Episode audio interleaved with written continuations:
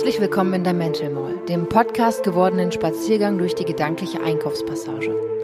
Einmal im Monat nehmen uns die MusikerInnen Mia Morgan und Sergio an die Hand und schlendern mit uns durch die überfüllten Etagen ihrer Psyche.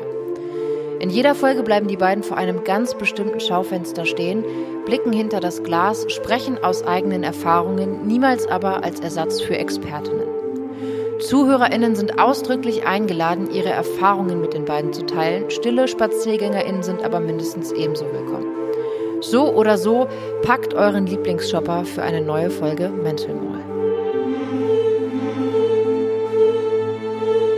Hallo. Hallo Mia. Der Mittelscheitel steht dir voll gut. Danke, ich wollte auch gerade sagen, du hast sehr schöne, eine sehr schöne neue Frisur.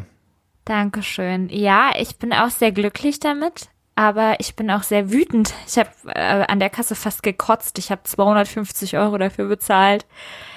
And that's the most I ever paid for a haircut and äh, Ansätze färben. Wegen Färben oder was? Ja, und Olaplex Treatment. Und mm. wenn der Ansatz länger ist als zwei Zentimeter, zahlt man irgendwie statt 40 direkt 90 Euro und das summiert sich dann einfach. Aber ich war echt was gekotzt. Das ist viel Geld, ja. Ja, voll. Ich habe sie nur einmal, ich habe sie einmal blond färben lassen und ich habe ja fast schwarze Haare, also sehr, sehr dunkles ja. Braun. Und die mussten mir da auch irgendwie dreimal drüber färben.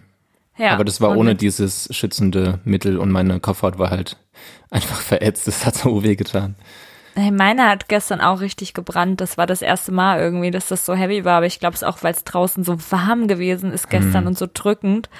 Und ich war auch echt lange da. Ich merke dann immer, wie ich den Punkt überschreite, ab dem ich keinen Bock mehr habe. Genauso wie beim Nägelmachen. Am Anfang denkt man sich, ach schön, jetzt bisschen entspannen, bisschen mhm. Wellness, aber so nach einer halben Stunde hört es schon auf bei mir. Und dann habe ich richtig abgebaut, als ich über diesem Waschbecken hing. Die lassen dich dann da so eine halbe Stunde mit dem Nacken auf dieser Kante liegen und ja. Ich hasse das. Aber ich bin glücklich damit und fühle mich zum ersten Mal seit Monaten wieder hübsch. Ich habe jetzt ja, alles sich auf gemacht. Jeden Fall gelohnt. Ist gut geworden. Danke. Vielen Dank. Ich will mir demnächst ja. auch die Nägel machen lassen. Ich habe Bock auf richtig schöne, glänzende Nägel. Oh, dann lass doch gerne zusammengehen. Ich Stimmt, weiß nicht, ob ich das Woche schaffe. Hier? Ja, ich fahre morgen um 7.30 Uhr. Hm. Fahre ich los. Ich weiß natürlich nicht, wenn es gut läuft, habe ich jeden Tag was zu tun. Mhm. Wenn es sehr, sehr gut läuft, werden wir vielleicht einen Tag früher fertig. Ich will ja jetzt mein Album fertig machen. Und da haben wir uns äh, acht Tage, glaube ich, jetzt eingeplant, um noch was Neues aufzunehmen und die bestehenden Sachen nochmal zu bearbeiten. Und ja, wenn da noch Zeit bleibt, uh, let's do it. Geil. Schön in der Eastside Mall machen. Selbstverständlich in der Eastside Mall. Oder haben die Malls wieder offen? Ja, oder? Ich weiß gar nicht, ehrlich gesagt. Also, ich weiß, dass sie auf jeden Fall länger zu hatten noch als Geschäfte. Ja. Aber ja gut, nachdem so Fitnessstudios und so wieder offen haben, bestimmt. Ich denke, oder? Also in Kassel, äh, ich weiß ja nicht, ob das von Bundesland zu Bundesland sicherlich äh, anders ja, ist und wie das in Berlin bisschen. ist. Aber äh, in Kassel hat die einzige Mall wieder auf. Na dann. Und da war ich auch schon viele Male, um irgendwie mein Bedürfnis danach zu stillen. Wir waren gestern das erste Mal wieder in der Bar und es war richtig, richtig schön. Es hat echt gut getan. Das und es war halt ich. voll wenig los, die dürfen ja nicht viel reinlassen. Das heißt, es ist irgendwie, man fühlt sich auch so safe vor Corona, vor Furz. Und äh, ja, doch, es war echt nice. Ich war auch mal wieder verkatert heute Morgen, aber es war nicht so, oh scheiße, ich bin verkatert, sondern hey, nice. Es hat ja. sich mal wieder gelohnt, so.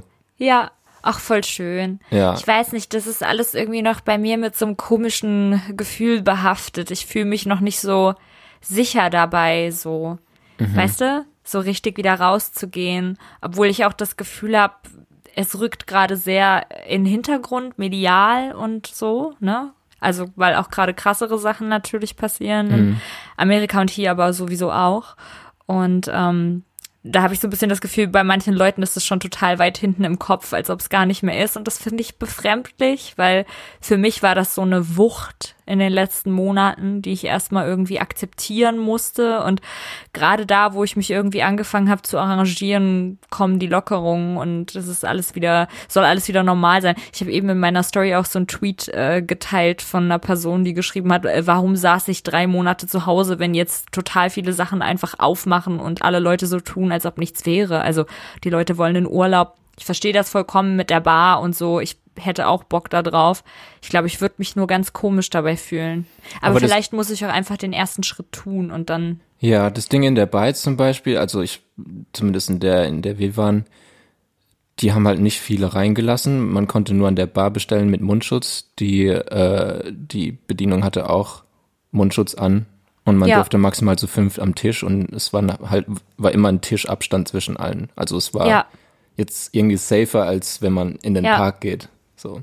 Ja, das kann ich mir vorstellen. Es ist natürlich drin, ist nochmal was anderes, weil drin soll es ja ein bisschen äh, hm. leichter übertragbar sein, aber ja, ich habe mich eigentlich schon safe gefühlt. Und vielleicht lag es auch im Alkohol, ich weiß nicht. ja, ich glaube, ich muss es einfach wagen und äh, diesen Schritt machen und dann mich ein bisschen zwingen, wieder normaler zu leben und auch mich nicht so von der Angst, die ich dann doch ja. irgendwie die ganze Zeit hatte, so leiten zu lassen. Ich will mhm. auch immer wieder, wenn ich jetzt in Berlin bin, zu Goodies und da frühstücken und da. Oh, bester Laden. Ja, ja. Hatte ich ja mal ich direkt vor der Haustür. Drauf. Ach, um Gottes Willen, ehrlich? Ja, in meiner letzten Wohnung. Da war ich oh nämlich auch Gott. fast jeden Tag Matcha Latte. Ja. Oh, die sind so, die sind auch so lieb. Ich bin immer da an der Warschauer Straße dann, weil das immer dann am nächsten ist, wo ich, wo ich penne. Und die sind auch so richtig nett. Es ist einfach so ein schöner Ort, wo man gerne lange bleibt. Hm. Und leckere Ab, Sachen. Apropos Wohnung, äh, ich habe immer noch nichts. Ich wollte, ich, du hast gerade so gelächelt, hast du gesehen? Ich war schon so, ich habe mich schon gefreut. Ich habe gedacht, du hast was. Ja, nee, lol. leider nicht. Äh, oh. Deshalb sage ich jetzt jede Podcast-Folge, bis mir irgendjemand eine Wohnung schenkt. Ja, los. Bitte. Das kann doch nicht Eine sein. Eine Einzimmerwohnung in Berlin, bitte. Das wäre, also, das ist absurd, dass das so lange dauert, oder? Ja, ich schreibe schreib voll viele an. Ja. Und krieg fast nie eine Antwort. Das Ding ist halt, äh, ich bin ja selbstständig als Musiker und ich glaube, mhm. wenn die halt eine Person haben mit unbefristetem Arbeitsvertrag, die sich bewirbt, nehmen die die Person wahrscheinlich, zumindest mhm. bei so mhm. großen Hausverwaltungen, eher als mich. Ja. Die gucken einfach nur kurz drauf und denken so, oh, ah ja, das sieht nicer aus. Weil unfair. Der, ja. Aber okay, so ist es, irgendwann finde ah, ich was. Okay. Ja, du warst gerade eben weg. Aber jetzt, jetzt bist wieder du da. wieder. Sehr gut. Ja, auf jeden Fall, aber äh, alleine das ist immer noch so off-putting, wenn ich darüber nachdenke, auch irgendwas äh, in Berlin zu suchen. Ich habe jetzt auch für, ich wusste die ganze Zeit nicht, ähm, ob ich wirklich fahre. Erstens wegen Corona, Furz. Weil ich irgendwie gedacht habe, wegen Furz, I'm sorry, wegen Furz, weil ähm, ich irgendwie gedacht habe, dadurch, dass die ganzen Leute da vor zwei Wochen auf ihren Schlauchbooten auf der Spree rumgetuckert oh Gott, sind, ja. irgendwie vielleicht ein Lockdown in Berlin kommt und passiert mir das gleiche wie letztes Mal und ich sitze da fest. Und dann ist am Freitag meine Omi gestorben. Oh, und dann habe ich gedacht, okay, ist okay. Also sie war wirklich sehr krank und wir alle in der Familie haben irgendwie gesagt, die ist jetzt mhm. auf jeden Fall erlöst worden und es ist alles okay. Aber dann weiß man ja nicht, ne, wann irgendwie Trauerfeier sein kann Klar. und wie das alles vonstatten läuft, vor allen Dingen mit den Auflagen gerade. Aber ähm, jetzt passt es zeitlich und ich fahre trotzdem und habe mir jetzt auch ein Hotel gegönnt, damit mhm. ich irgendwie so ein bisschen den Komfort habe und niemandem auf den Leim gehen muss. Ja, Aber das geht ich. eben auch nicht immer. Und ähm, ja, auch wenn du hier immer willkommen bist, das weißt du. Das weiß ich. Aber ich habe irgendwie auch so das Bedürfnis, dass ich ähm, für das, um das Album zu machen und um es jetzt hoffentlich auch fertig zu machen, so für mich sein muss. Verstehe irgendwie, ich voll, weil ja. sonst hätte ich auch safe bei Dennis pennen können. Ähm, aber ich habe irgendwie so das Bedürfnis, wenn ich dann einen Tag im Studio gearbeitet habe, ja. in einen Raum zu kommen, wo ich für mich bin, das nochmal sacken zu lassen, mhm. den Song dann tausendmal zu hören und dazu unter der Dusche zu tanzen. Das ja. hatte ich letztes Mal so. Das ist nice. Weil Im ich Hotel das nur so Abtempo nochmal gemacht habe. Man muss sich um nichts kümmern im Hotel. Das ist auch irgendwie. Voll, voll, ja. Kann man sich, kann man sich mal gönnen. Total. Ja, ich habe auch endlich wieder Mucke gemacht. ja, ich habe ja auch schon gehört. Ja, stimmt, ich habe sie ja auch geschickt. Jetzt ja. habe ich die, die EP für nach dem Album fertig und das Album ist noch nicht mal draus. Das ist irgendwie weird.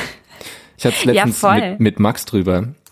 Also, äh, ich lieb Musiker zu sein. Ich will nix lieber sein als das. Aber ja. kannst du wahrscheinlich bestätigen. Ja. Äh, Musik machen kommt, es dreht sich ganz, ganz viel ums Warten. Auf Sachen mhm. warten.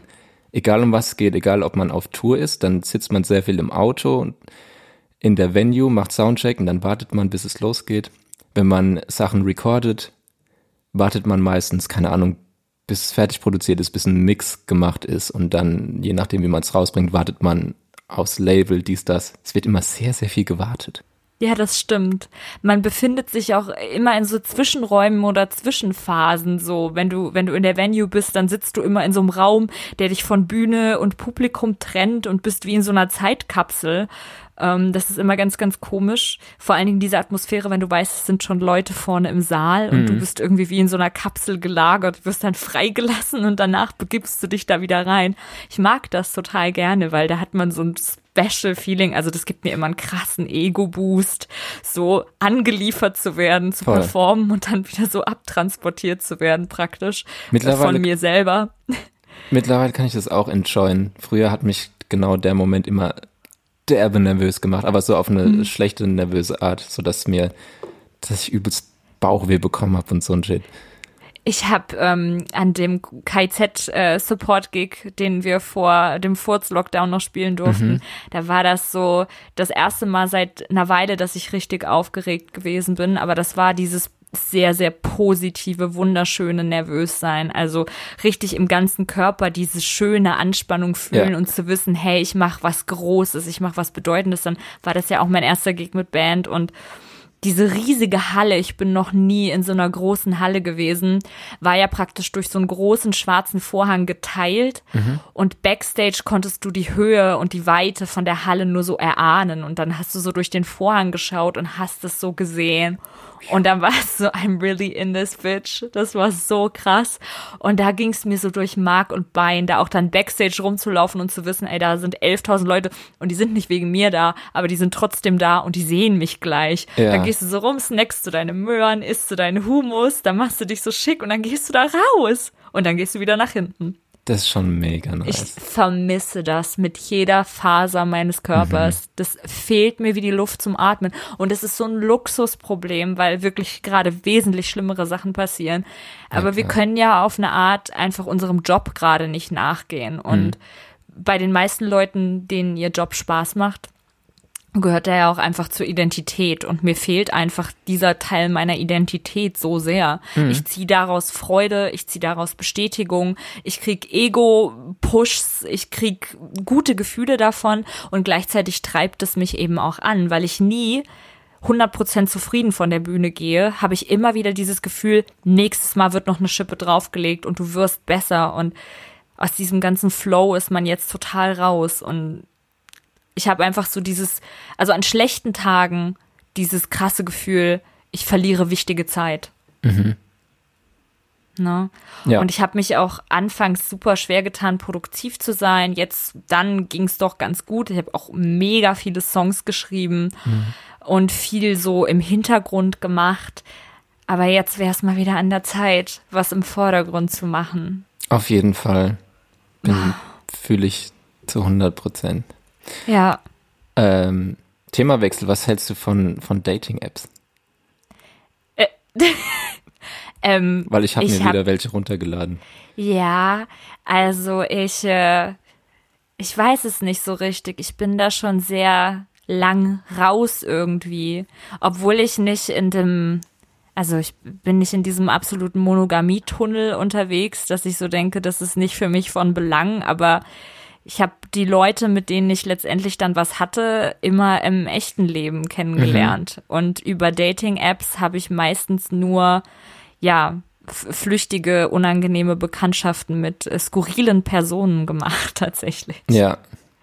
Aber im Grunde genommen, ich find's total super. Also es befriedigt Bedürfnisse und gerade jetzt, da die Kontaktbeschränkungen aufgelockert sind, glaube ich, dass super viele Leute, die keine festen PartnerInnen haben, einfach Bock haben und uh, why mhm. not?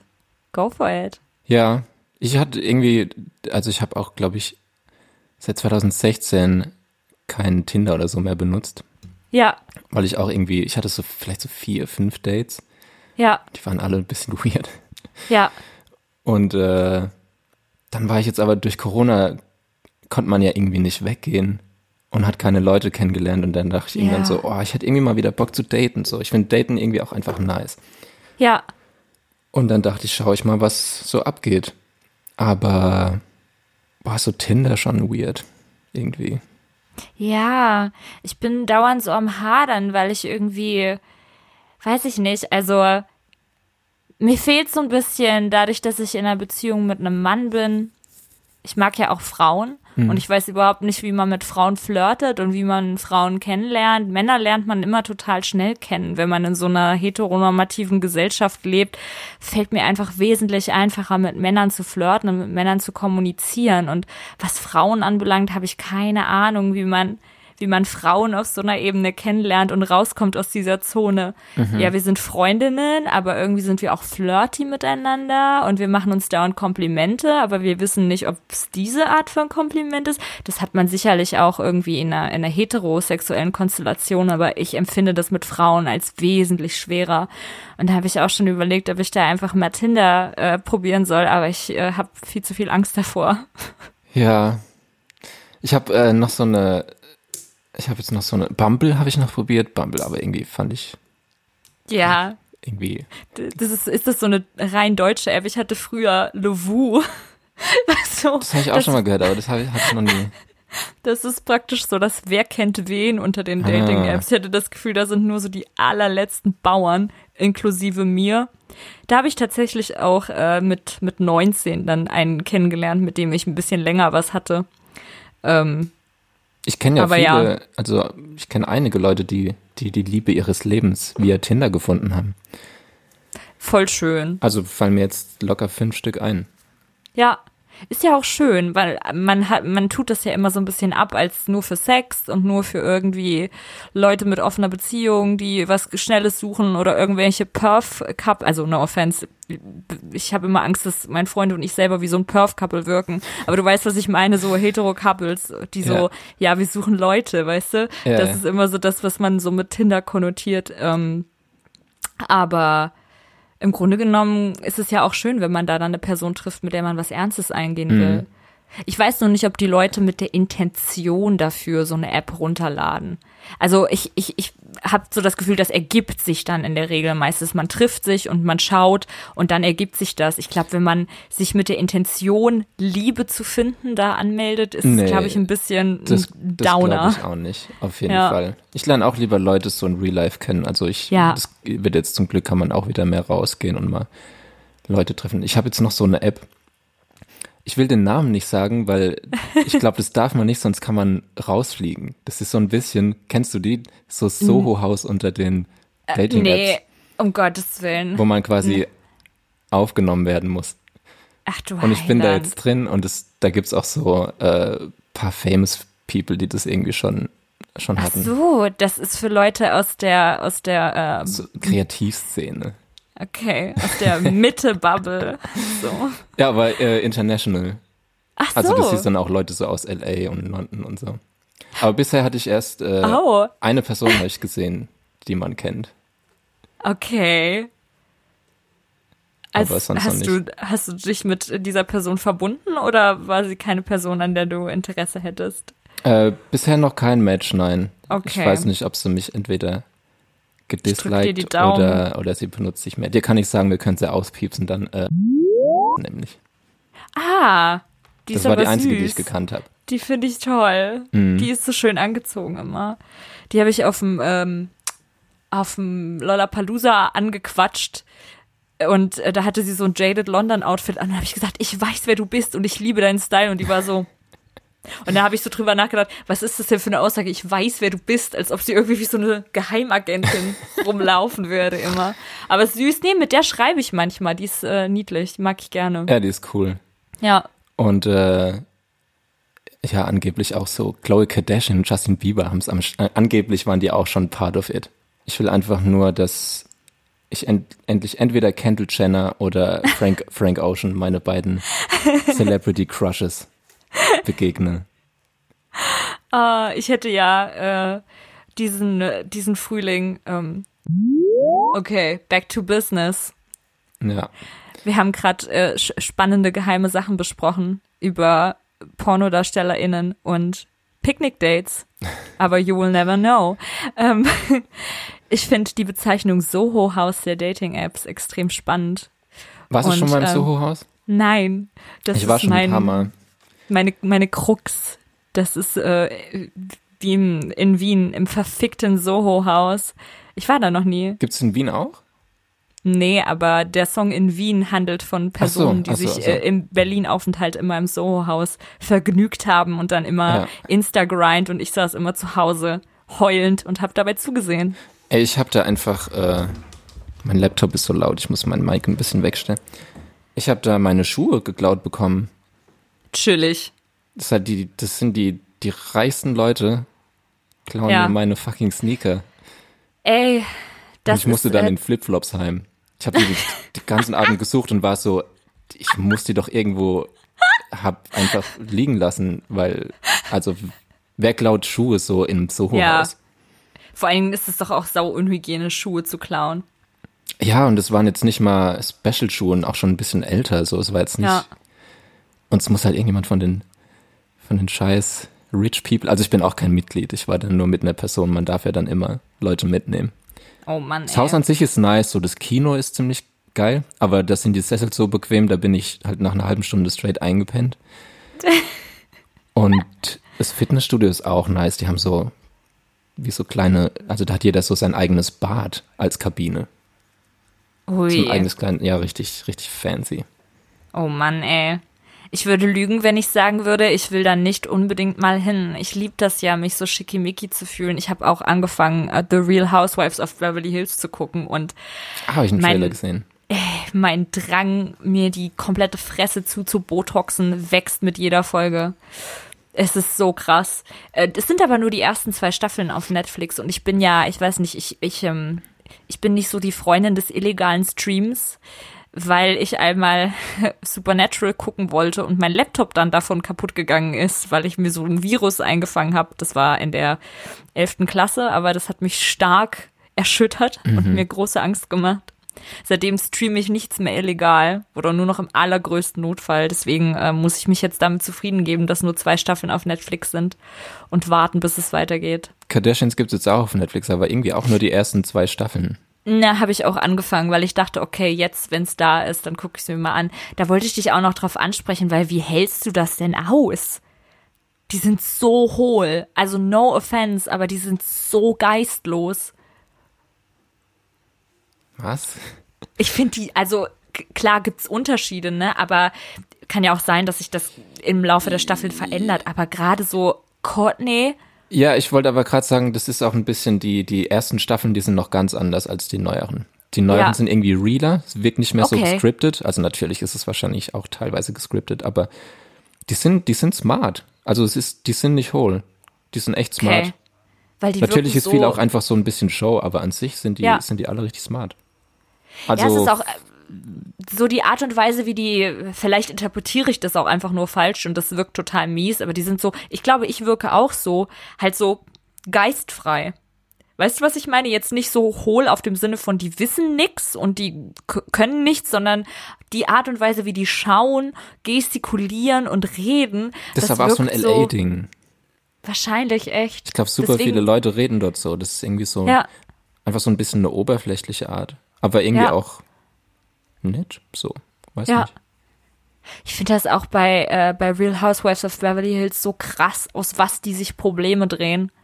Also so kleine Inconveniences, bei denen die anfangen zu schreien und sich gegenseitig auseinandernehmen. Und ich war auch so, da kommt ja dieses Meme her mit der blonden Frau, die die Katze anschreit. Das wusste ich die ganze Zeit nicht dieses, äh, weißt du, diese weinende, schreiende Frau mit dem Finger zeigt und dann auf der anderen Seite des Tisches sitzt so eine Katze, die so angewidert guckt.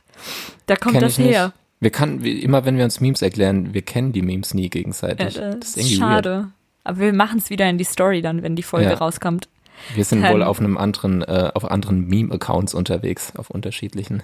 Ja, das kann sein. Ich, ich, äh, ich bin gerade sehr, sehr viel bei Intellectuals und The Biggest Mood Ever. Die sind sehr Shitposting-lastig, aber äh, dringende Empfehlungen. Kenne ich nicht, check ich aus. Machst mal. Ja, ähm, 25 Minuten in und wir haben ja heute auch ein Thema. Also Überraschungsthema. Überraschung ist ja eigentlich immer ein sehr positiv konnotierter Begriff, aber angesichts äh, der gegenwärtigen hoffentlichen Abschaffung der Polizei, was ja ein Traum wäre. Absolut, ähm, absolut.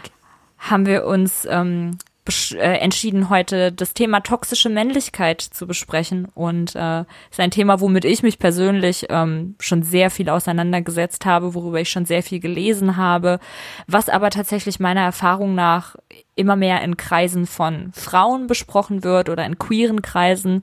Deswegen finde ich es ganz cool, dass wir uns heute darüber unterhalten, da du ein Cis-Mann bist und sicherlich aus einer ja, aus der betroffenen Perspektive auch darüber sprechen kannst. Und gleich vorneweg noch ein Disclaimer, ähm, wenn wir von Frauen reden, schließt es Transfrauen mit ein und wenn wir von Männern reden, schließt es Transmänner mit ein. Yes. Immer. Ähm, trotzdem gibt es für Transmänner in der toxischen Maskulinitätsdebatte nochmal Probleme, die eben auch damit zu tun haben, dass sie trans sind. Dazu kommt man aber, kommen wir aber auch nochmal später in dem Verlauf des Gesprächs. Genau toxische Maskulinität. Mhm. Ähm, soll ich erstmal, wollen wir erstmal darüber reden, was es überhaupt ist? Weil ja. vielleicht einige HörerInnen das auch gar nicht so wissen. Ja, fang Ich habe mir das an. mal zusammenfassend ähm, hier notiert, dass äh, toxisch maskuline Toxische Maskulinität beschreibt die an maskulin männlich assoziierte Attribute orientierte Kultur, in der Männlichsein durch oftmals sehr konservative und ja fast steinzeitlich anheimende Werte definiert wird. Also die maskulin assoziierten Stereotypen, denen es zu entsprechen gilt als echter Mann, werden als toxisch gewertet, da sie vorwiegend emotionale Kälte, sexistisches Verhalten und ein extrem oberflächliches, stumpfes Selbstwertsystem zugrunde haben. Ein Beispiel dafür, was immer wieder genannt wird und leicht verständlich für alle ist, ist, dass kleinen Jungs beigebracht wird, äh, sie dürfen nicht weinen, sie dürfen nicht schwach sein, alles, was als feminin gilt und mit Weiblichkeit assoziiert wird und dann bei einem Jungen beobachtet wird, wird automatisch als schwach gewertet.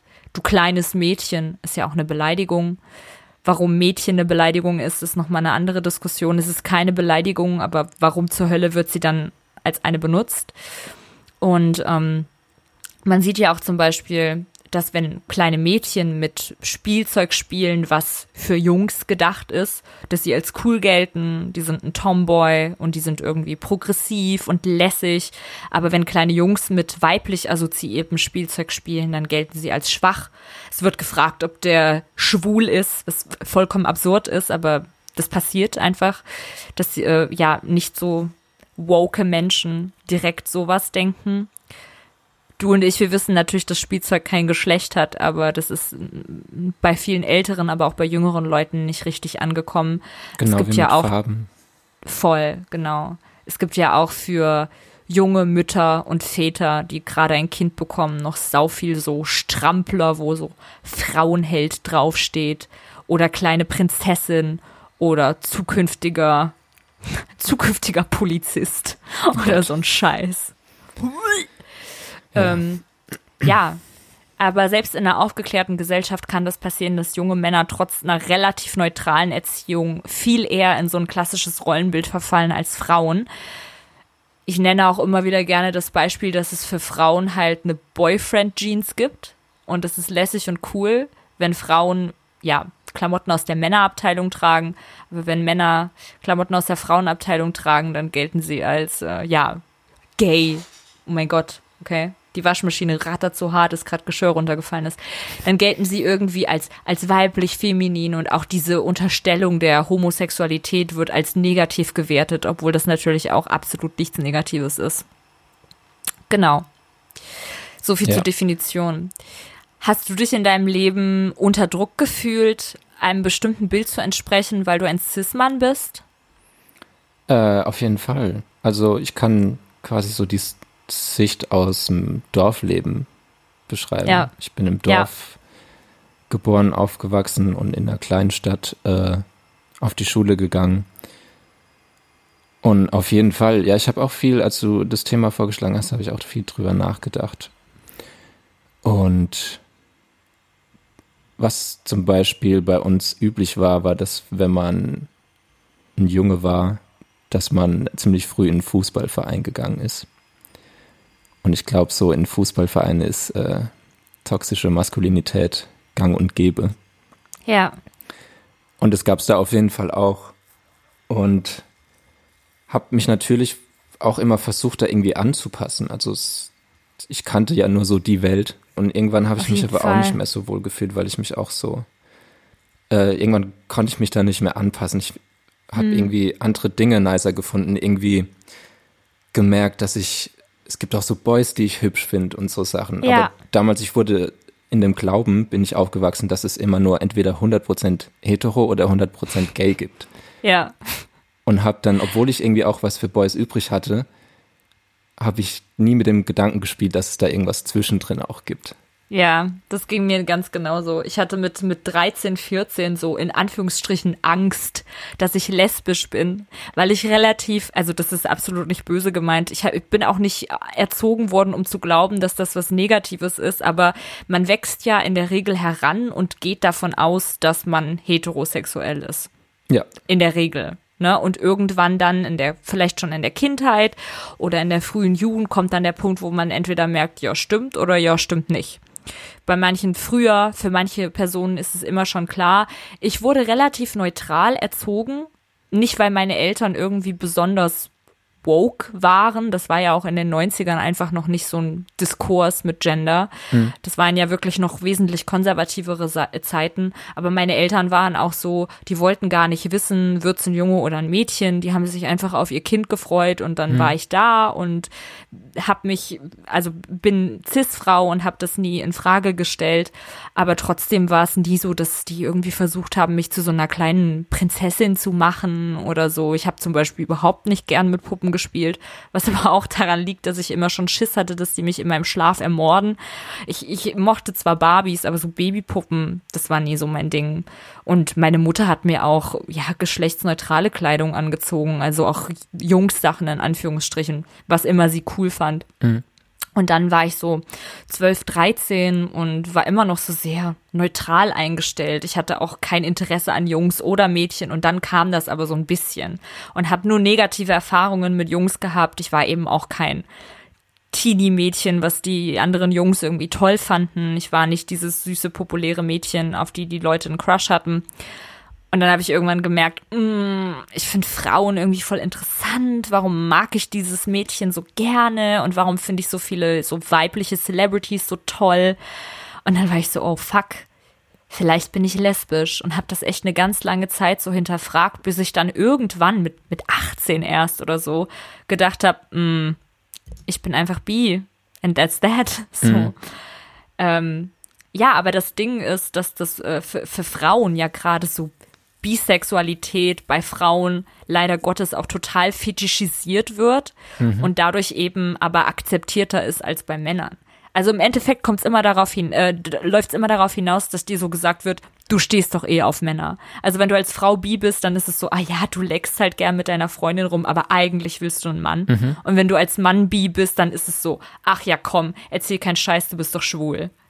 Ne? Also irgendwie wird dir immer unterstellt, eigentlich magst du ja Männer. Und das ist ja pff, Bullshit. Voll. Ne? Gab es bei dir, also bei uns auf der Schule zum Beispiel, gab es auch keine Person, die äh, so, die sich als gay geoutet hat. Ich frage mich, ob das mhm. mittlerweile, ob es es gibt an der Schule, wo ich war. Hm. Und, aber es, äh, also ich kann mir, natürlich kann ich mir nicht vorstellen, dass hier alle hetero waren, die mit mir auf der Schule waren. Ja, nee, auf keinen Fall. Ich glaube eh, das, ich glaube niemand ist zu 100% hetero. Ich finde es immer Schwachsinn zu sagen. Selbst Voll. die Leute, die sagen so, wie, wie viele Menschen gibt es auf der Welt? Das kann doch irgendwo ja. eine Person des gleichen Geschlechts geben, die man irgendwie nice findet. Aber Voll. ja. Ja, aber ich frage mich, äh, wie das jetzt so auf den Schulen ist, ob man dann hoffentlich irgendwie toleranter geworden ist oder dass die Leute halt nicht mehr so Angst haben, damit irgendwie öffentlich umzugehen. Ich glaube, das liegt tatsächlich sehr stark daran, wie du eben auch schon gesagt hast, ob das eine Schule auf dem Dorf ist oder eine mhm. Schule in der Stadt.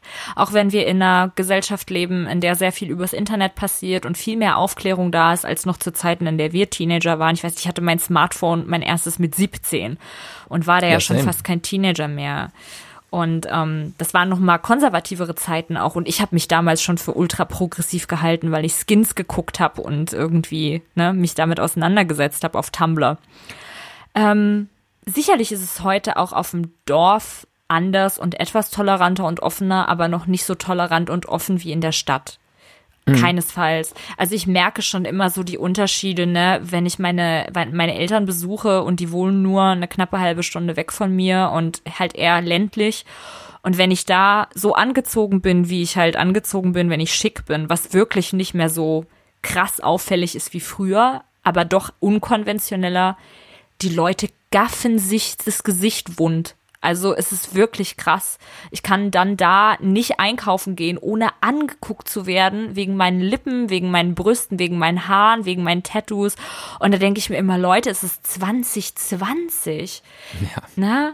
Also ich weiß von allen Leuten, mit denen ich ähm, auf der Schule war, wo ich dann später erfahren habe, die haben sich geoutet, wo natürlich die Vermutung irgendwie auch schon immer nahe lag oder man es einfach gewusst hat, bloß hat niemand drüber geredet. Die sind alle weg. Die sind alle nach Berlin, die sind alle nach Hamburg oder nach Köln gezogen. Mm, die sind alle aus der ländlichen Gegend fort, mhm. weil tatsächlich da irgendwie die Akzeptanz noch nicht da war und es eben da auch durch eine weniger dichte Bevölkerung weniger Möglichkeiten gibt, Leute zu finden, die eben auch gay oder bi oder so sind. Ja. Ne? Und man sucht ja immer Leute, die dasselbe durchmachen. Was heißt durchmachen? Das klingt, als ob das was Schlimmes wäre, um Gottes Willen. Aber sicherlich ja, weiß, ist es ein Struggle in der Selbstfindung. Ja. Ne? Weil man ja in diesem krass binären, heteronormativen System aufwächst. Egal, ob man zu Hause neutral erzogen wird, wenn du in der Schule bist, wirst du damit konfrontiert. Ne? So, es gibt den Jungstisch im Klassenraum, es gibt den Mädchentisch im mhm. Klassenraum, mhm. zumindest war das bei uns so. Ne? Und auch Film und Fernsehen prägt das ja immer noch. Ja, ist echt so, ne? Immer so, ja. das sind Frauenfilme, das sind Männerfilme. Man ist Ganz immer so, genau. Oh, Leute. Ja, total. Ja, und auch, es gibt ja in allen Filmen immer noch viel mehr Hetero-Couples als homosexuelle Pärchen oder irgendwie Pärchen, die queer sind und denen das scheißegal ist, so. Ja. Ähm, als welches ähm, Gender mein Gegenüber sich identifiziert, so. Äh, trotzdem ist es immer noch sehr, sehr heterolastig und es nervt. Ich kann hetero-Love-Stories nichts mehr abgewinnen. Mhm. Ich musste gestern oder vorgestern war ich bei meinen Eltern und habe Fotos von meiner Oma angeguckt und wir haben so ein paar Briefe gelesen von ihr und da habe ich einen Liebesbrief gefunden, den mein Opa, der leider schon sehr sehr früh verstorben ist und der ihre große Liebe war und sie war seine, der ihr geschrieben hat. Und das war das erste Mal seit Jahren, dass mich irgendwas, was mit Heterosexualität zu tun hat, gerührt hat, wo ich wirklich mhm. gedacht habe, was für ein schönes Paar und wie romantisch und wie schön. Weil mittlerweile ist es echt so, Netflix-Filme, Serien mit irgendwelchen Heteropärchen, da denke ich so, och Leute, ich bin so trüber und ich weiß, ich lebe selber in einer heterosexuellen Beziehung, aber es ist, ich, ich habe das Gefühl, ich bin nicht so hinter dieser rosa-roten, der ist so ein toller Mann-Brille, sondern ich bin einfach mit einem tollen Menschen zusammen und es mhm. ist mir einfach egal, ob das ein Mann ist. So. Ja. ja.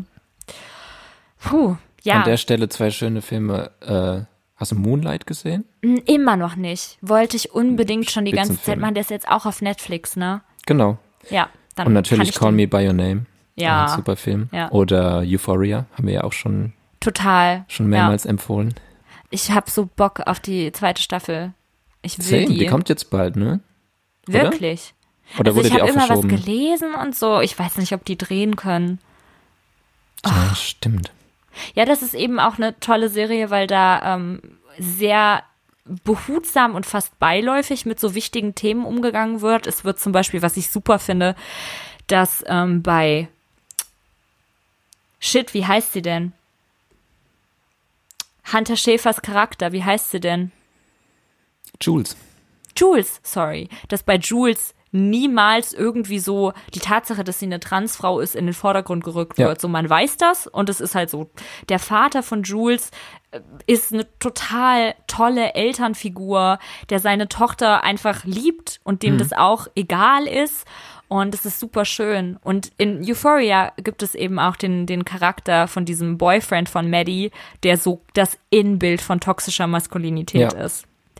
Und das ist wirklich, also auf den Punkt genau gebracht, dieses, dieses klassische Bild von diesem amerikanischen Football spielenden Dude, der so krass gefangen ist darin, dass er maskulin und stark sein muss, davon, dass er keine Emotionen zeigen darf, dass er mit seiner Freundin umspringt, als ob sie sein Eigentum wäre.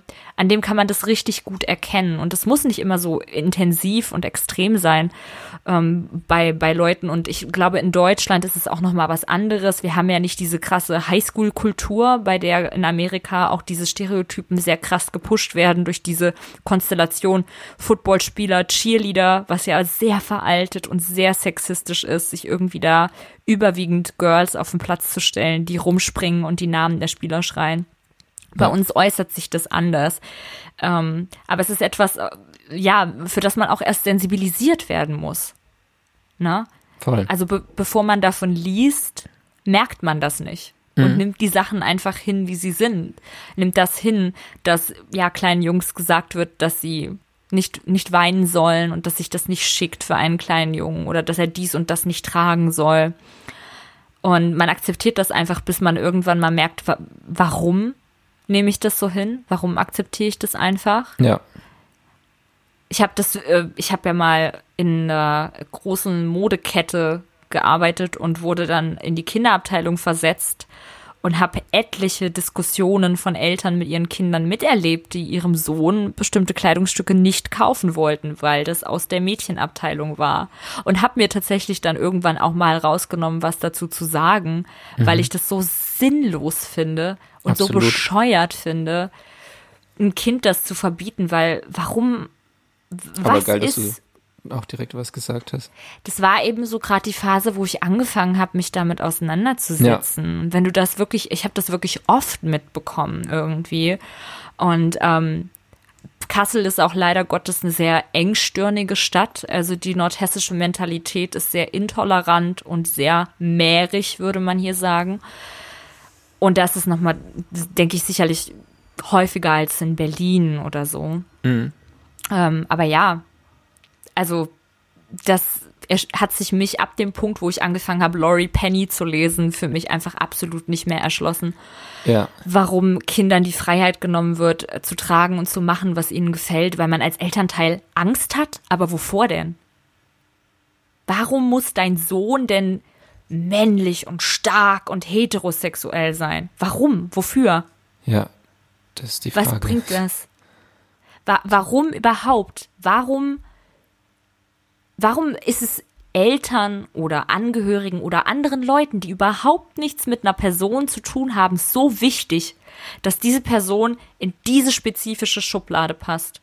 In diese heterosexuelle, klassisch maskuline Schublade oder eben auch in diese feminine Schublade. Obwohl mhm. ich wieder sagen muss, dass es eine der wenigen Bereiche ist, in dem Frauen mehr Freiheiten haben als Männer, obwohl es eine feministische Debatte ist, toxische Maskulinität haben Frauen mehr Freiheit, maskuliner zu sein, als Männer die Freiheit haben, femininer zu sein. Ne? Mhm. Check ich nicht. Es, gibt auch immer so diesen, äh, diesen Moment, wo man sich mit einer Sache beschäftigt und dann einem wirklich so die Augen geöffnet werden und ja. es dann erstmal auffällt.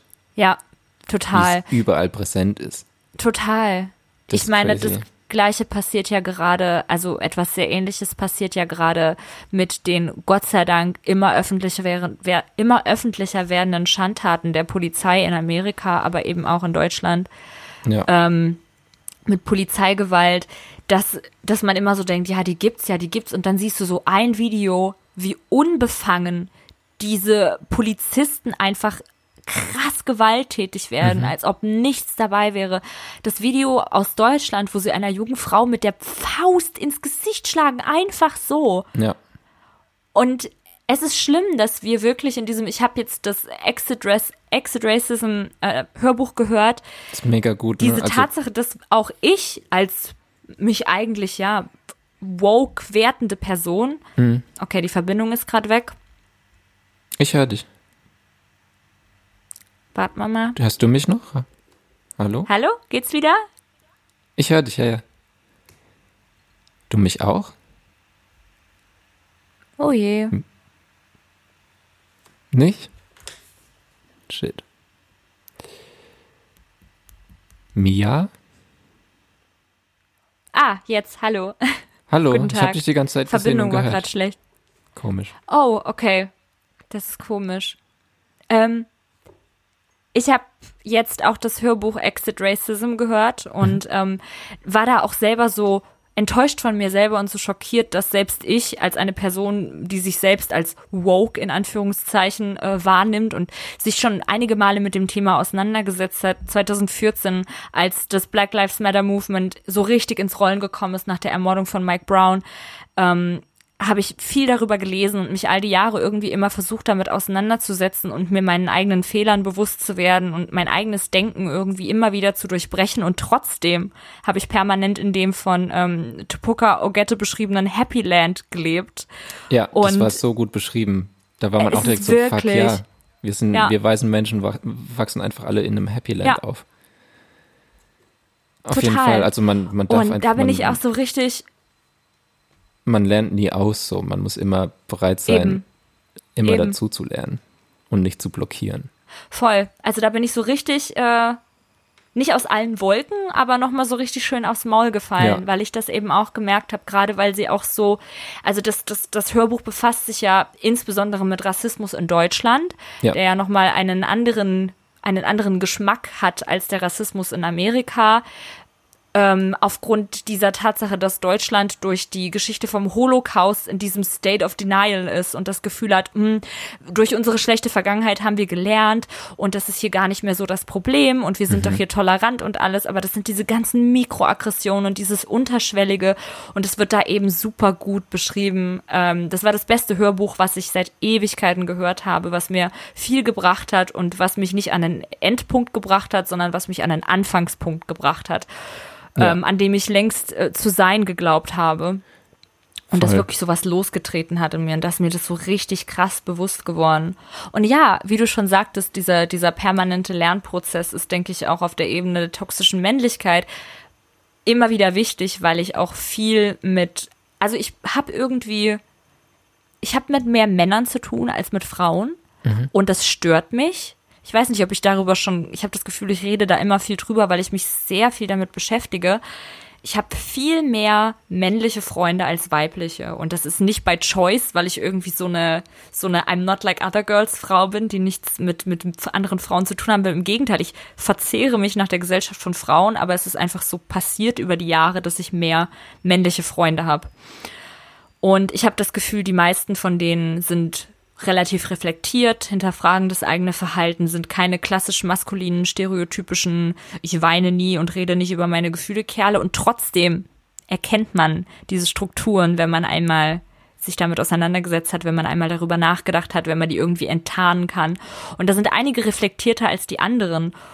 Und dadurch ist man eben auch, also dadurch bin ich immer wieder angehalten, diesen Prozess des Selbst in Fragestellens bei den Männern in meinem Umfeld so ein bisschen anzufachen und ein bisschen, ich, ich poche immer darauf, positive Veränderungen bei den Männern in meinem Umfeld zu sehen. Und selbst in diesen Kreisen, in denen die Männer sich bewegen, mit denen ich befreundet bin, die sich als feministisch empfinden, es vielleicht aber in vielerlei Hinsicht noch gar nicht so richtig sind, selbst da passieren immer wieder von den betroffenen Personen ungeachtet Dinge, die so toxisch und so falsch sind hm. und die so problematisch sind und die eigentlich genau das Gegenteil von dem sind, was sie sein sollten. Mhm. Und ich merke auch, dadurch, dass ich viel mit Männern Zeit verbringe, dass ich die Ausnahme bin.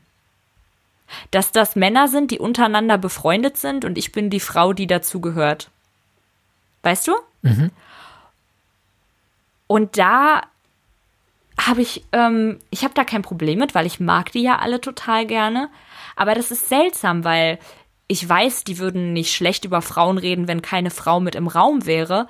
Aber ich bin trotz unserer Aufgeklärtheit und trotz dieses lockeren, toleranten Miteinanders, bin ich die Ausnahme im Raum. Mhm.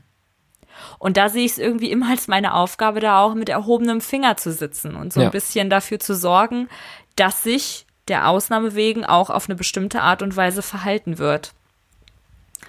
Und hoffe einfach, dass die alle wirklich so reflektiert sind, wie ich das äh, mir wünsche und wie ich das hoffe. Ja. Das, das Schlimme oder das Gute daran ist, dass ähm, über jeden Mann, mit dem ich befreundet bin, mir eine Frau mindestens eine negative Geschichte erzählen kann. Mhm. Das finde ich auch einen schweren Stein zu schlucken. Ja. Es gibt bei dem liebsten, nettesten, tolerantesten, feministischsten Mann trotzdem mindestens eine Frau, die dir was Schäbiges über den erzählen kann. Ja. Punkt. Und damit muss man klarkommen. Damit muss Frau klarkommen. Damit muss man als Frau, die mit vielen Männern befreundet ist, klarkommen. Das ist heavy. Und schade. Ja, absolut. Ich habe noch was aufgeschrieben. Genau, das passt auch gerade, ähm, wo wir darüber geredet haben, was gerade mit der Polizei abgeht in der ja auch überwiegend Männer sind, weil es einfach eine sehr männerdominierte Branche, in Anführungsstrichen ist. Branche klingt so toll, aber du weißt, was ich meine. Eine Sippschaft ja. ist, in der hauptsächlich Männer und hauptsächlich weiße Männer arbeiten. Mhm. Und die decken sich alle gegenseitig den Rücken. Und das ist auch so ein krasses Ding, diese männliche Schweigekultur, was mir immer wieder aufstößt dein, dein Freund, dein Kumpel, der muss nicht das Schlimmste getan und eine Frau angelangt haben oder irgendetwas Rassistisches gesagt haben oder getan haben. Das kann auch bei Mikroaggressionen anfangen und das kann auch bei einem blöden Spruch anfangen, den er irgendwie macht, wenn er, was weiß ich, zwei, drei Bier getrunken hat. Ja. Trotzdem tendieren Männer unter sich meiner Erfahrung nach wesentlich mehr dazu, sowas totzuschweigen, sowas hinzunehmen, sowas abzutun als schwarzen Humor, in Anführungsstrichen, anstatt einfach ihrem Kumpel zu sagen, halt mal deine Fresse. Mhm. Sag das mal nicht irgendwie. Ne? Ja, da hast du auf jeden Fall recht. Voll. Und das geht halt über sowas hinaus, wo es noch akzeptabel ist, weil selbst wenn dein Kumpel etwas sehr, sehr Schlimmes getan hat, ist diese männliche Solidarität in unserer Gesellschaft ja auch so positiv konnotiert. Weißt du, man hört immer wieder über Männerfreundschaften, nichts kommt über Männerfreundschaften und so dieses Dude-Bro-Verhalten, selbst in, ja, in aufgeklärten Kreisen und so, wird so positiv konnotiert und Frauenfreundschaften gelten immer als nichts Wahres, weil Frauen sich gegenseitig hintergehen, angeblich. Aber meiner Erfahrung nach tendieren eben Frauen viel mehr dazu, eine Freundin auf Fehlverhalten anzusprechen und eine Freundin zur Rede zu stellen, als Männer das bei ihren Kumpels tun. Na? Das sieht man auch bei Real Housewives of Beverly Hills, dass die sich gegenseitig ständig darauf ansprechen, wenn eine nur einen schiefen Ton von sich gegeben hat. Ja. Und die Männer würden, die Männer machen das nicht. Ja. Und das nervt mich. Weil damit fängt's an. Wenn ihr eurem Kumpel nicht sagt, halt deine Fresse, wenn er irgendeinen dummen Spruch macht am Stammtisch in der Kneipe, wo fangt ihr denn dann an? Eine Freundschaft muss ja auch funktionieren, wenn man innerhalb der Freundschaft diskutiert und wenn man sich innerhalb der Freundschaft für eine Diskussion öffnet. Letztendlich geht ihr beide als bessere Menschen daraus. Und ich glaube, die wenigsten Typen wollen als toxisch maskulin bezeichnet werden. Oder? Ja, ich glaube nicht, dass die das wollen. Nee, auf keinen Fall, aber wie du sagst, machen halt auch nichts dagegen. Oder, oder blockieren halt direkt so und sagen so, ah, ist doch nur, sei nicht so empfindlich ja. oder so. Eben. Und das ist auch so eine Problematik, dass die halt einfach zumachen. Dass Jungs beigebracht wird, über Gefühle zu reden, ist nicht richtig, macht das mit dir selber aus. Und dann frisst ein Mann ein Junge, das immer wieder in sich hinein und weiter und weiter und es staut sich auf und dann gibt es irgendwann so einen krassen emotionalen Wutausbruch und das ist auch etwas, was wir so als männlich assoziieren, dieses gegen die Wand boxen und mhm. schreien und jetzt hau ich aber mal auf den Tisch und jetzt sage ich mal meine Meinung. Wenn wir aber von Anfang an Männern beibringen würden, Jungs beibringen würden, dass es okay ist, direkt zu kommunizieren, wenn sie etwas stört, würde sich nichts ansammeln und dann würden wir auch nicht so oft mit diesen männlichen Wutausbrüchen konfrontiert werden. Ja, ich denke auch ja. immer, dass äh, in der Schule auf dem Lehrplan gäbe es so viele Dinge, die irgendwie besprochen werden müssen, in welcher Form auch immer, sei es irgendwie äh, ein Buch, das man bespricht, wo es um so Themen geht. Ja. So, das wäre zumindest irgendwann mal irgendwie mal ein Anfang. Aber total. Keine Ahnung, irgendwie ändert sich da nichts. Man kriegt immer nur denselben unnötigen ja. Shit beigebracht. So. Ey, wie oft wir in der Schule auch eingeteilt wurden in Jungs gegen Mädchen. Ja, da fängt's ja schon an. Auf jeden Fall. Na? Und selbst wenn du, wie, wie schon öfter gesagt, aus einem Haushalt kommst, wo du nicht so spezifisch erzogen wirst und in irgendeine Richtung gedrückt wirst, sobald du in die Schule kommst und in dieses krass binäre System rutschst, wo mhm. du, wie du gesagt hast, entweder 100% Junge, 100% Mädchen, 100% hetero, 100% homo, da passiert sowas ja automatisch. Mit ja. den Leuten, mit denen du dich umgibst und so. Oder auch die Musik, die du hörst, etc ich, ich kenne mich ja absolut nicht aus mit, äh, mit Deutschrap und auch nicht mit irgendeiner anderen Form von Rap. Aber habe immer das Gefühl, dass da eben auch sehr krass sowas geprägt wird. Im Metal aber genauso.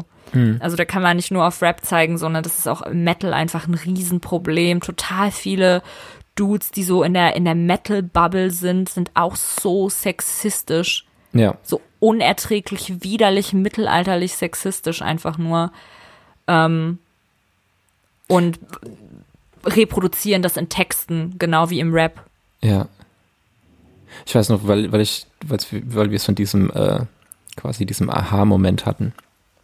Zum Thema äh, Feminismus hatte ich dann auch mit äh, meiner damaligen Freundin, ich finde Ex-Freundin, das finde ich auch immer so ein bisschen, oder Ex, das klingt immer so negativ. Das klingt so böse, so ich habe deine ja. Nummer gelöscht und ich habe deine Klamotten verbrannt. Nee, wir, wir sind mittlerweile auch wieder gut befreundet so. Ja. Aber ich glaube, das hat damit angefangen, es ging irgendwie ums äh, ums Gendern. Ja. Also, keine Ahnung, Lehrer, Schüler, mhm. eben ohne In. Mhm. Und ich das irgendwie nicht gecheckt habe damals und war so, ja, ist doch irgendwie nicht so wichtig. Ja. Und dann hat sie mir das halt erklärt und noch ganz viele Dinge direkt dazu erklärt. Und ja. ich war auf einmal so, fuck, du hast recht. Und auf einmal wurde mir so überall klar, hm. wo noch ganz viel falsch läuft. Ja. Aber es hat mir halt vorher niemand erklärt, so. Ja. Aber total gut, dass das dadurch passiert ist. Auf jeden Fall, dafür bin ich auch derbe dankbar. Und ich finde es auch schön, weil wir irgendwie auch, ne, gerade was so Personen, die in der Öffentlichkeit stehen, anbelangt oder so, oder vielleicht auch was Freunde anbelangt, total dazu tendieren, entweder Fehlverhalten totzuschweigen oder Fehlverhalten direkt als Grund zu nennen, diese Person irgendwie zu canceln oder die Freundschaft zu kündigen und so. Aber das ist ja schön, wenn das ein Prozess ist, wenn du von dir selber sagen kannst, hey, ich habe mich vielleicht bis zu dem Punkt nicht so korrekt verhalten und da hatte ich den Aha-Moment und vieles wurde mir klar. Weißt du, wenn du richtig nachverfolgen kannst, ab dem Punkt, an dem du gelernt hast, aktiv dein Fehlverhalten ja. zu hinterfragen und aktiv zu hinterfragen, was bedeutet Feminismus eigentlich, was bedeutet das Ganze und dass ähm, deine Freundin dir eben auch die Chance gegeben hat, durch sie zu lernen. Das ist ja auch das, was ich eben Auf angesprochen habe, dass ich immer das Gefühl habe, wenn ich in so krass männlichen Kreisen bin, dass ich so ein bisschen lehren muss mhm. und ein mhm. gutes Beispiel sein muss, was ja, was ich auch nicht muss, aber irgendwie will man das ja auch. Ähm, ja, voll ich will, schön. Ich will, ich will mich da auf gar nicht auf den Podest stellen. Ich will nee, damit einfach nur null. sagen, dass so ganz viele, dass es so ein Problem von toxischer äh, Maskulin Maskulinität ist, dass direkt immer so blockiert wird und nicht zugehört wird und einfach ja. so die in ihrer eigenen Welt leben. Ja. Anstatt zu sagen, okay, man lernt irgendwie nie aus. Ja. Also ich bin, auch, ich bin auch nicht perfekt so. Ich bin auch froh so, wenn, wenn mich dann jemand darauf hinweist und ich ja. dann check so, okay, fuck, irgendwie war das richtig ja. dumm, was ich gerade gesagt habe. So. Ja, total. Das gilt ja auch eigentlich für alle Lebensbereiche so, ne? Ich ja, ja, sicherlich safe. auch, also ich wünsche mir das auch, dass Leute mich äh, korrigieren, dass Leute eingreifen, wenn ich was sage, was nicht äh, korrekt gewesen ist, was vielleicht auf irgendeine Art und Weise diskriminierend ist, was eine Mikroaggression ist oder so. Same, und dürfen, dürfen die Leute, die im Podcast ja auch gern sagen, falls wir irgendwas Dummes sagen, was wir nicht ja. merken, ja. Äh, zögert nicht, uns das zu schreiben. Vor allen Dingen, weil wir ja auch immer nur aus unserer Position sprechen können und äh, ja, gerade jetzt in so einem Podcast, wo es um toxische Maskulinität geht, leider Gottes keine Position haben von einem Transmann. Mhm. Ähm, ich habe mich ein bisschen reingelesen in das Thema, weil es gibt, ähm, also jetzt nochmal im Vorfeld spezifisch, es gibt eine Seite, die heißt kritische-männlichkeit.de mhm. und die ist super. Das ist eine liberal-feministische Website, also zumindestens wie ich das so nach einer halben Stunde, Stunde durchlesen wahrgenommen habe. Manchmal hat man das so, da denkt man, oh ja, liberal-feministisch und dann kommt irgend so ein Red Fam-Scheiß und dann merkt man, okay, es ist doch verseucht. Ich mhm. bin ja ich hasse ja Radikalfeminismus. Also ich verstehe Ansätze von Radikalfeminismus, aber Radikalfeminismus grenzt so viele verschiedene Personen aus und ist eigentlich in sich sexistisch und reproduziert genau die Verhaltensweisen, die diskriminiert, äh, die kritisiert werden. Also Bullshit. Jedenfalls, das Ganze heißt kritische-männlichkeit.de. Ein Blog für profeministische Männer. Fand ich super interessant zu lesen, weil da eben auch zum Beispiel auf der Startseite gleich die Rolle des Mannes in der Debatte um Pro-Life, in Anführungszeichen.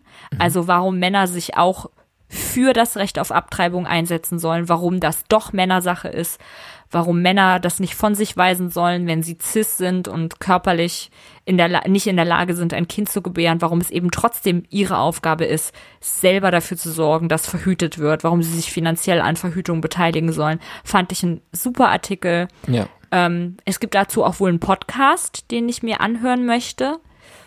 Und diese ganze Seite wirkt super offen und wie gesagt, ich habe sie mir nur gestern angeschaut. Das heißt, es kann immer sein, dass man doch auf irgendwas stößt, was dann nicht so toll ist. Aber so wie ich das betrachten kann, ist es eine sehr tolle liberal-feministische Seite mit sehr guten Standpunkten, die für Männer erklärt, was an der toxischen Maskulinität faul ist. Es gibt auch einen Artikel von einem Transmann, der Männlichkeit definiert, der auch viel darüber redet, dass er sich jahrelang damit äh, gequält oder unter Druck gesetzt hat, so cis-passing zu sein. Was ja für Trans-Personen sicherlich sowieso ein großes Problem ist, dass sie das Gefühl haben, die müssen so cis-passing sein wie möglich, damit sie nicht, damit sie nicht, nicht als das erkannt werden, was sie sind. Ja.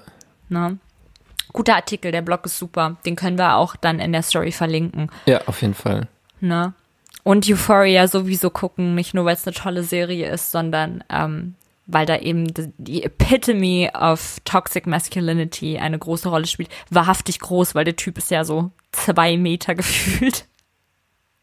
Wer? Der Freund von Maddie bei Euphoria. Ach so, ja. Der ist Wie so, heißt er nochmal? Ich habe keine Ahnung. Er sieht aus, als ob er Chad heißt. Aber. Ich weiß, mir fällt es auch nicht mehr ein. Aber der ist hot, trotz allem. Hübsch ist er auf jeden Fall. So rein vom Aussehen. Sein Verhalten ist nicht so hot. Aber auch und vor allem viele äh, hübsche Männer sind, können auch Arschlöcher sein. Äh, total. Die meisten meiner ja. Erfahrungen nach. Ja. That's what I mean.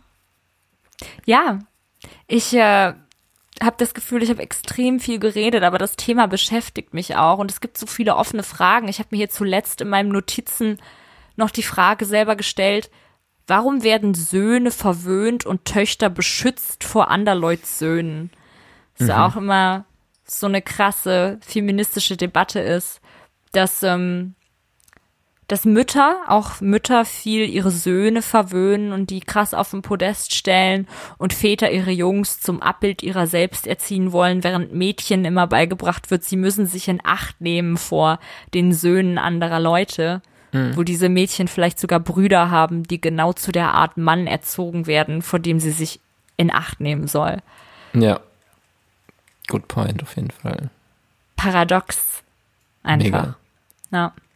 Ich will keine Kinder, weil ich prinzipiell keine Kinder will, aber weil ich es mir auch unglaublich schwer vorstelle, ein Kind frei von diesen toxischen Geschlechterrollen zu erziehen weil diese, diese krasse binäre Einteilung und diese krasse Heteronormativität in unserer Gesellschaft so tief verankert ist, so widerlich tief verankert, dass ich glaube, du kannst halt ein Kind wirklich so frei erziehen, wie du magst und dem tausendmal oder ihr tausendmal sagen, du kannst sein, wer du sein willst, wer du wirklich bist und fühl dich, fühl dich frei, dich zu entwickeln, wie du möchtest. Und dann gerät dein Kind an eine Person, die diese Stereotypen reproduziert mhm. und fällt in so einen Tunnel. Und es passiert ja auch in so alternativen Szenen, zum Beispiel, wie ich eben schon gesagt habe, so Metaler sind ganz krass so. Ich war als Jugendliche ganz lange in einer Metalband und der Typ, der die Band gemacht hat, wurde immer gehänselt wegen seinem femininen Aussehen, weil er ja sehr schlaksig gewesen ist und irgendwie auch öfter sehr emotional wurde und für andere Jungs in Anführungsstrichen kein richtiger Junge gewesen ist. Und von dem Typ hätte man eigentlich erwartet, dass er sich, ja, dass er irgendwie daraus Stärke ziehen würde oder dass er sich so richtig positionieren würde. Und was der gemacht hat, war, er hat dann einfach zu Hause diesen Stereotyp reproduziert, hat nach unten getreten und hat halt, ja, war halt sexuell übergriffig mir gegenüber. Und da war ich auch so aus allen Wolken, mhm. weil das eben selbst bei so Leuten passiert, wo du denkst, die sind doch eigentlich aufgeklärt oder durch ihr Äußeres so prädestiniert, sich auf einer anderen Ebene damit auseinanderzusetzen. Aber das ist so verinnerlicht worden, dass es dann einfach in anderen Kreisen reproduziert wird. Und das ist deswegen ist dieses ständige hinterfragen und immer wieder drüber reden so wichtig. Auf jeden Fall, ja. Uff. Viel. Mit, ja, aber du hast doch nur gute Sachen gesagt. Ich hoffe. Auf jeden Fall. Es riecht, meine Finger und alles hier in dem Raum riecht noch nach meinem Erdnuss-Proteinshake, äh, den ich mhm. eben getrunken habe. Ich habe nämlich während dem Lockdown eine gute Sache mir antrainiert und das ist fast jeden Tag ein bisschen Sport zu machen. Ich bin jetzt aktiver denn je. Ich bin ja vorher ins Fitnessstudio gegangen, aber an diesen Höllenort möchte ich nie wieder, ehrlich gesagt. Da ist auch sehr viel toxische Männlichkeit unterwegs. Ganz Auf genau jeden. deswegen. und äh, habe jetzt angefangen, so Pilates zu Hause zu machen. Immer nur so eine halbe Stunde am Tag, so ein mhm. bisschen was irgendwie so, um in Shape zu bleiben und gönne mir dazu immer diese geilen veganen Proteinshakes von äh, Werbung, Anzeige wegen Markennennung Lebe pur. Die schmecken super, super geil. Kein, kein Sponsorship, ich bin einfach Fan. Die schmecken richtig gut, kann ich dir wärmstens empfehlen. Äh, ich benutze immer den von Daluma. Ah ja, gut. Auch, auch du vegan. Du bist ja auch an der Quelle. Und äh, genau, da ist eine Freundin von uns ja den Laden oh. managt. Ja, kann ich oh, natürlich ich Daluma empfehlen. Ja, ich hatte ja mal von, von ihr diese, diese geile Gesichtscreme, die wollte ich mir auch mal wiederholen. Letzten die ist nice, Sommer, ja. Die so richtig geil, frisch, waldig, wiesig irgendwie riecht, wie so eine da Blumenwiese. Kommen, da kommen bald noch, äh, sie hat mir schon ein paar neue Produkte geleakt. Also oh, zumindest verbal und äh, da kommen noch richtig nice Sachen.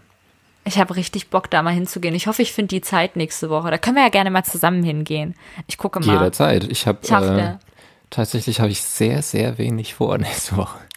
Sehr gut, außer mit mir ins Studio zu gehen, weil wir einen Song zusammen aufnehmen wollen. Stimmt, das ja. wollte ich noch fragen. Ähm, ja. Ich habe Saubock und Zeit. Sag ja. einfach so wann, wann genau. wo. Ich, ich nehme äh, an, bei Max im Studio, ne? Genau, ich denke schon. Ich denke, das wird auch fix gehen, weil der Song an sich ja schon steht und noch ich deine Vocals die nur fehlen. Gesangsmelodie. Dankeschön. Macht richtig ja, Bock. Und es ist so glücklicherweise auch genau meine Tonlage perfekt. Ich habe das versucht, so ein bisschen so reinzuschreiben. Ich habe auch einen Song für Max und mich geschrieben, für Max Gruber und mich und habe richtig versucht, so zu gucken, wie, wie ich äh, das schreiben kann, dass ihr das gut singen könnt. Aber Max meinte schon, er weiß nicht, ob er da hinkommt. Da war ich so, okay, da müssen wir es einen Halbton runter machen oder so. Aber perfekt, wenn es bei dir genau passt. Also ich habe jetzt die neue Version noch nicht gehört, aber wenn es dieselbe Die neue Version ist im selben ist, Key. Safe. Ja, ja, ja. Geil. Ich finde es auch geil. Ich freue mich voll, dass ich, äh, dass ich Teil davon sein darf. Ja, dann hör dir mal die neue Version an, weil die ist so, so, äh, die Leute, die die kennen, meinten so, es ist so Falco out of the dark Vibes. Okay. Also, du wirst sehen. Ich bin ready. Ja. Das war ein schöner Podcast, auch wenn ich richtig ich viel auch. gelabert habe. Aber das war doch gut so. Ich meine, es wäre ja falsch gewesen, wenn ich als Mann hier laber. Also. Ach, naja. Ja, ja, gut. Aber du hast ja trotzdem was dazu beigetragen, also alles super. Genau, aber ich wollte dir hauptsächlich wollte ich dir einfach zuhören und deshalb ist völlig okay, dass du viel geredet hast. Voll. Was machen wir denn äh, für die nächste Folge? Wollen wir uns da an das Thema? Wir, wir haben eine Nachricht bekommen. Wir hatten jetzt heute zu dem Überraschungsthema natürlich keine Nachrichten, aber wir haben eine Nachricht bekommen, wann wir denn endlich bitte das Thema Angst besprechen. Nach den tausend Jahren, in denen wir schon diesen Podcast machen, wo wir schon 500 Themen abgearbeitet haben, aber uns noch nicht mit Angst auseinandergesetzt haben. Ähm, ich war auch so, hey, wir, wir haben doch erst drei Folgen aufgenommen. so, Leute, wann macht ihr das? ich kann das ja verstehen, dass das Interesse da besteht. Ja. Und das betrifft uns ja beide auch, glaube ich. Ähm, Anxiety als Oberthema. Mhm. Lass uns doch das in der nächsten Folge machen. Let's do it. Vielleicht schaffen wir es ja auch die nächste Woche, also nicht, dass es früher rauskommt, aber dass wir vielleicht sogar face-to-face -face aufnehmen können. Hätte ich mal wieder Das wäre schon schön, ja. Das Problem ist, wenn wir es über Skype machen, redet man sich immer oft so versehentlich rein, weil man sich so versetzt hört. Hm, das stimmt. Das passiert ja. in Real Life nicht so oft. Das stimmt. Dann machen wir es, versuchen wir es einfach. Aber nur wenn du Zeit hast, so macht dir keinen Stress. Album ist ja, jetzt erstmal. Ich will mir die Zeit ja auch nehmen. Ich will ja auch äh, im Daluma essen gehen. Gerade. Mehr denn, mehr denn je. Let's fucking do it. Richtig Bock auf diesen Salat mit Blaubeeren drinne und diesem äh, Lemon Tahin Dressing drauf. Mm. Geil. Toll. Ja. Ey, mach mal irgendwie. Und dann Angst nächste Woche. Achso, ja, da, da dürfen jetzt auch gerne wieder Nachrichten genau. reinballern. Ja, eure Erfahrungen mit Angststörungen, vielleicht mit Panikattacken. Vielleicht habt ihr irgendeine Phobie, die als absurd in Anführungsstrichen gewertet wird.